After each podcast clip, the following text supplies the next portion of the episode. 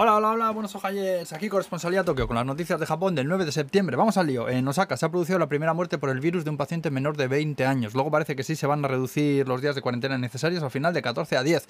El estado de emergencia en Tokio se amplía hasta el 30 de septiembre y dicen que si sigue el ritmo de vacunación tan bien como está yendo, que para noviembre igual se pueden relajar un poco las medidas en todo el país. También que sepáis que PayPal ha comprado la startup de pagos japonesas Paydi por 2 billones y medio de dólares. Amazon ha cerrado un trato con Mitsubishi para crear 450 plantas solares para asegurar el suministro eléctrico a sus data centers, el cantante Gact, Gact, Gact ha anunciado que suspende todas sus actividades por problemas neurológicos que le han dejado sin voz. Han arrestado ya a tres vietnamitas por usar billetes de 10.000 yenes falsos. Y mi hijo, que se ha tirado hoy dos horas tocando un instrumento, parecía una gaita todo puto meter delante del iPad en las clases online de la escuela.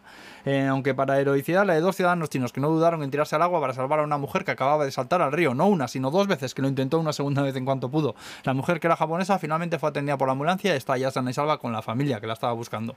Eh, la, la policía de Minato les ha homenajeado con un evento en el que se les entregó sendos certificados de agradecimiento en reconocimiento por el gesto.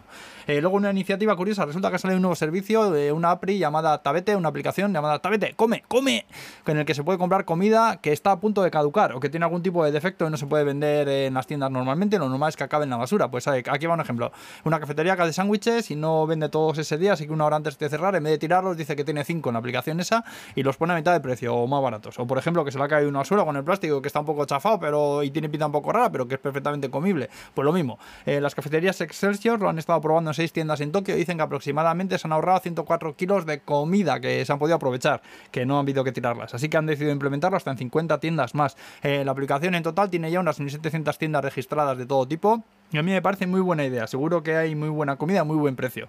Joder, parece que me paguen y todo. Eh, tema productos muy rápido.